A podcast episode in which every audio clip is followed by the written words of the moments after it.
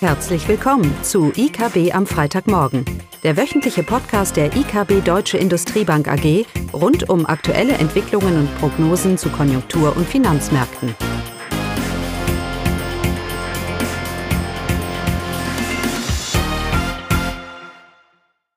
Willkommen zu IKB am Freitagmorgen mit mir, Caroline Vogt. Die Themen heute ein konjunkturelles Update mit den aktuellen Mehrzahlen, die bereits die Folgen von Corona zeigen. Und zum Abschluss eine kurze Anmerkung zum Urteil des Bundesverfassungsgerichts bezüglich der EZB-Politik. Zu den Konjunkturzahlen. Erst USA. Hier haben vor allem die Zahlen zum Arbeitsmarkt äh, schockiert, wie anhand der wöchentlichen Daten zu den Anträgen auf Arbeitslosenhilfe bereits zu erkennen war, musste der Stellenabbau im April dramatisch ausgefallen sein. Es haben äh, rund 30 Millionen Amerikaner ab Mitte März bereits Erstanträge zur Arbeitslosenhilfe gestellt. Das zeigen diese wöchentlichen Zahlen. Und der private Arbeitsmarktdienstleister ADP hat dann auch einen Stellenabbau von über 20 Millionen Jobs im April gemeldet. Diese Zahlen sind zumeist ein äh, sehr guter Indikator für den offiziellen Arbeitsmarktbericht, der jetzt äh, am Freitagnachmittag veröffentlicht wird, also noch nicht vorliegt. Wenn dort die Zahlen von zusätzlich 20 Millionen Arbeitslosen bestätigt wird, dann ist die Arbeitslosenquote im April sprunghaft angestiegen, nämlich von 4,4 Prozent im März auf dann über 15 Prozent wahrscheinlich.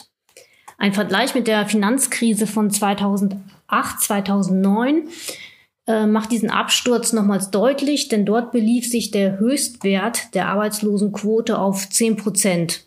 Im Vergleich eben dann zu den wahrscheinlich um die 15 Prozent, die wir im April sehen werden. Zu den Zahlen in Europa.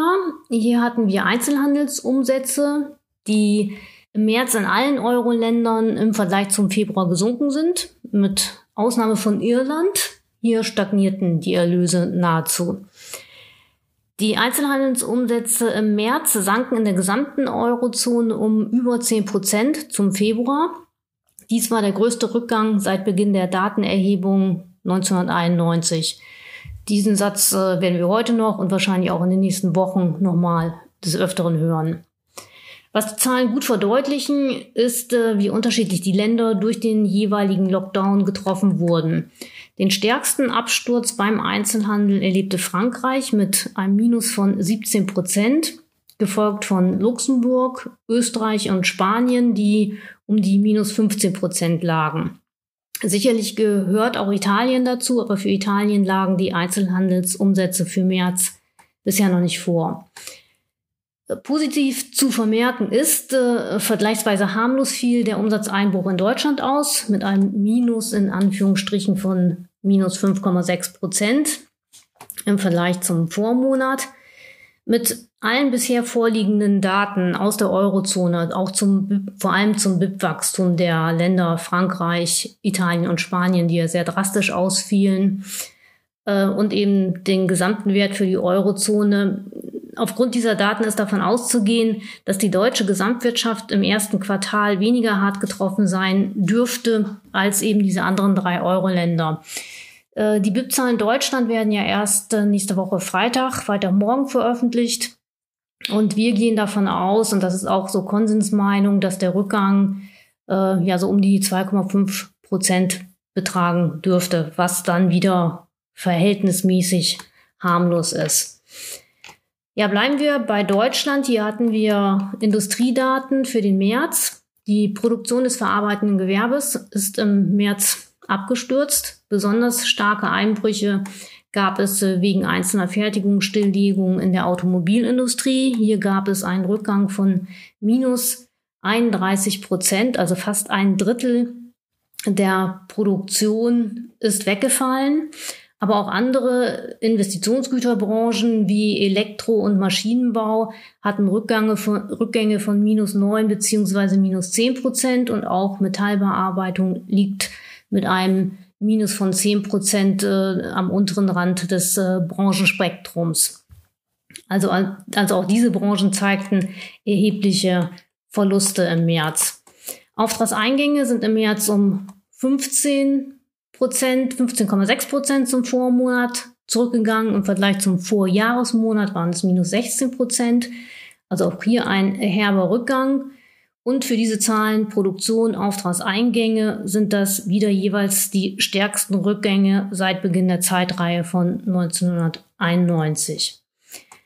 Wie stark die deutschen Unternehmen unter dem Lockdown leiden, zeigt äh, der Bank Lending Survey, also das ist eine Umfrage der Zentralbank, der EZB bzw. Bundesbank bei den jeweiligen Finanzinstituten, bei den Banken. Und nach Ansicht der Banken ist die Kreditnachfrage im ersten Quartal deutlich angezogen und hier insbesondere nach kurzfristigen Krediten zur Liquiditätssicherung. Also Umsätze sind weggefallen und Unternehmen haben eben einen starken Bedarf nach Liquidität, um die weiter anhaltenden Kosten zu sichern. Äh, ein Anstieg der Unternehmensinsolvenzen wird für das äh, dritte Quartal erwartet. Davon geht auch die Bundesbank aus. Und dann werden auch die Banken den Virus zu spüren bekommen. Was bleibt festzuhalten? Der Einbruch äh, der Daten der Wirtschaft, äh, das überrascht nicht, davon war auszugehen.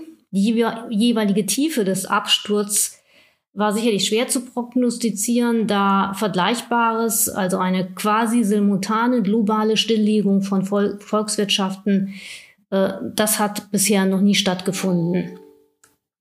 Aber einen großen Erkenntnisgewinn über die Stärke der Krise liefern diese Zahlen immer noch nicht. Hier ist das Entscheidende, wie schnell wir zur Normalität zurückfinden. Also die Frage, wie verläuft die Erholung? Sehen wir einen V, U oder einen L-Verlauf? Was ich hiermit sagen will, man sollte nicht so viel Zeit für Interpretation und Deutung dieser äh, Daten verlieren, denn sie haben schlichtweg äh, kaum eine Aussagekraft. Sollten sich die Bedingungen schnell normalisieren, was sicherlich nicht passiert, wären aber die volkswirtschaftlich, Volkswirtschaften zügig wieder auf ihrem Vorkrisenniveau. Es bleibt dabei. Alles hängt davon ab, wie die Erholung verläuft und äh, das ist leider weiterhin mit viel Unsicherheit behaftet, trotz aktueller Lockerungsmaßnahmen. Denn auch hier ist nicht klar, wie die tatsächlich wirken und ob es auch wieder zu einer Ausbreitung des Virus kommt. Also was bleibt festzuhalten? Es bleibt dabei, es bleibt leider unklar. Ja, zum Abschluss dann die Anmerkung zum Urteil des Bundesverfassungsgerichts zu den Anleihe, Anleihekaufprogramm der EZB. In Teilen hat das äh, Bundesverfassungsgericht diese Anleihekäufe für verfassungswidrig erklärt. Dabei ist der Kauf von Staatsanleihen okay. Also hier wird kein Verstoß gesehen. Aber äh, die EZB muss binnen drei Monate den Nachweis der Verhältnismäßigkeit des Anleihekaufprogramms erbringen. Dabei geht es um die Abwägung der währ währungspolitischen Ziele mit den äh, wirtschaftlichen Folgen, die das Bundesverfassungsgericht als immens ansieht. Bemerkenswert an diesem Urteil ist, äh, zu diesem Sachverhalt gibt es ja bereits ein Urteil des EU-Gerichtshof. Der äh, EuGH hatte im Dezember 2018 entschieden, dass die EZB im Rahmen ihres äh, Stabilitätsmandats handelt, dass also alles okay ist.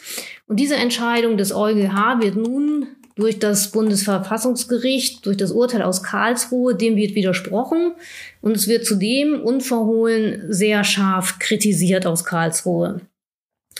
Für die EZB ist das äh, EuGH-Urteil bindend also eigentlich kein Problem für die EZB. Das hat sie auch gestern in einer Presseerklärung bestätigt und äh, sehr deutlich gemacht.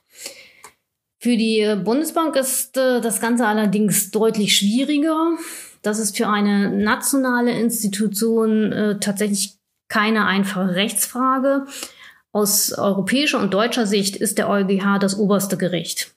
Außer es besteht die Gefahr für die deutsche Verfassung, weil EU-Organe und hier eben die EZB ihre Kompetenz überschritten haben. Also es ist keine einfache Frage, welches Gericht für die Bundesbank letztendlich bindend ist. Von daher, das äh, Urteil aus Karlsruhe hat die Bundesbank in eine sehr komplizierte Lage gebracht und hier ist wirklich nur zu hoffen, dass sich die Bundesbank nie entscheiden muss, welches Gericht nun für sie bindend sein soll. Das Urteil des Bundesverfassungsgerichts wird die EZB-Politik nicht stoppen. Davon gehen wir aus. Es wird so weitergehen. Aber es sorgt eben für erhebliche Unruhe. Und ob es hilfreich war, das ist wirklich sehr fraglich. Zudem kann das Urteil, wie bereits gesagt, die Bundesbank in eine sehr unangenehme Zwickmühle bringen. Ja, das war's. Unsere Anmerkung zum, zum Urteil des Bundesverfassungsgerichts. Äh, ja, und damit ähm, wie immer ein schönes Wochenende mit super Wetter und mehr Freizeitmöglichkeiten. Tschüss. Das war das wöchentliche IKB am Freitagmorgen. Sie wollen immer über neue Ausgaben informiert bleiben? Dann direkt den Podcast abonnieren. Oder besuchen Sie uns unter www.ikb-blog.de slash podcast.